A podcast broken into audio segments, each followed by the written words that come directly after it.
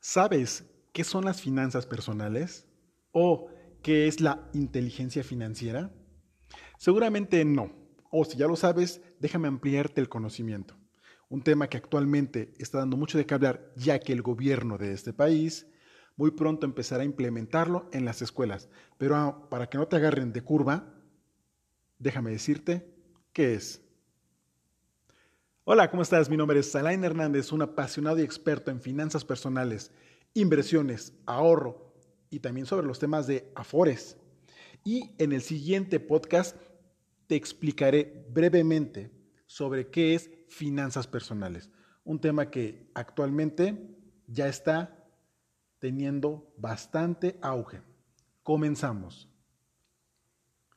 La palabra finanzas parece hacer referencia a términos complejos relacionados con economía, la bolsa de valores, inversionistas, matemáticas y administración. Sin embargo, las finanzas se influyen en todo y nuestra vida diaria no es la excepción. De ahí que surja el concepto finanzas personales. Las finanzas son una rama amplia de la economía que refiere al estudio de las transacciones y la administración de dinero y bienes entre distintas entidades como gobiernos, empresas e individuos.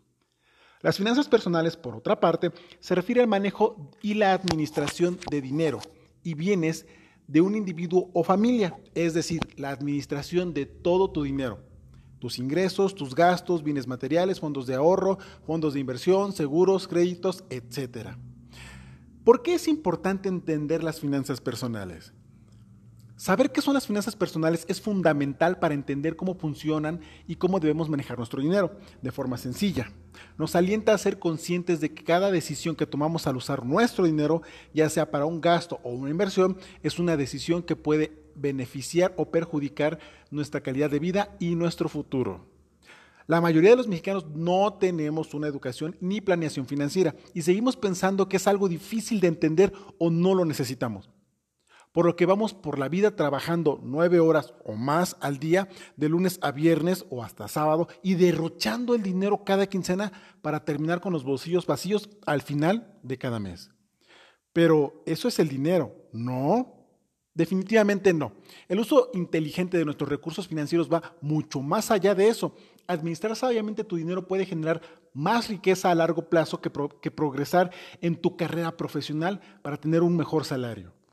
Por lo anterior, si no te importa entender qué son las finanzas personales o crees que no las necesitas, debes de saber que por el simple hecho de tener dinero en tu poder, ya cuentas con finanzas personales. Malas o buenas, pero las tienes. ¿Cómo tener buenas finanzas personales? Te daré algunos puntos muy simples. Número uno, la regla número uno en las finanzas personales es hacer la diferencia entre gastos e ingresos lo más grande posible. Es decir, tratar de disminuir lo más posible tus gastos y aumentar lo más posible tus ingresos. Intenta que tus gastos siempre sean menores al dinero que ganas. No importa si tus ingresos son de 5 mil pesos al mes o hasta de 50 mil. El dinero que no uses en tus gastos tiene que ir directamente a tus ahorros y estos irán aumentando mes con mes. Si quieres saber cómo puedes empezar a disminuir tus gastos y ahorrar puedes empezar creando un presupuesto personal en donde vas a planear cuánto dinero vas a destinar a cada aspecto de tu día a día. Transporte, comida, salud, educación, entretenimiento, etc. A partir de ahí podrás realizar un seguimiento de tus gastos e identificar aquellos que son innecesarios. Punto número 2 es necesario que dividas tus ahorros en diversos fondos. Es, imprescindible tener un fondo para emergencias y otro para tu retiro. El tener estos dos fondos evitará que pierdas el sueño si algún día te encuentras en situaciones difíciles económicamente hablando.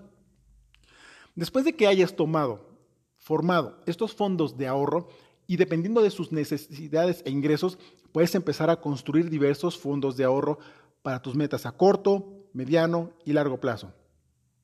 Por ejemplo, puedes tener un fondo de inversiones de tu hijo para un negocio o para una casa.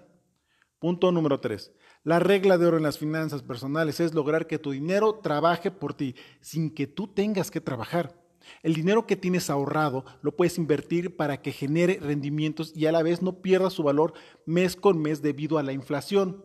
Para entender mejor esto debes conocer dos conceptos en las finanzas personales. Activos.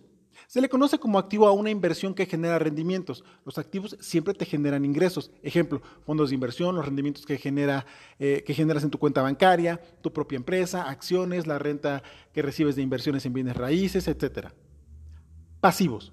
Se le conoce como pasivos los gastos que son inevitables o a las deudas u obligaciones que tenemos. Ejemplos, alimentación, vivienda, educación, salud, impuestos, pagos de créditos y deudas en general. Al final, si los rendimientos generados por tus activos te permite cubrir tus pasivos sin la necesidad de trabajar, voilà, estarás logrando la famosa libertad financiera. Ahora que ya sabes qué son las finanzas personales y por qué son tan importantes, te invito a que sigas escuchando estos podcasts que iré incrementando con más información para ti, de una manera breve, sencilla y directa. Y si quieres saber sobre inversiones para que empieces a generar activos, por favor, contáctame y con mucho gusto te pasaré la información que requieras y así comience tu vida económica mucho más holgada. Tu amigo y servidor Alain Hernández está a tus órdenes.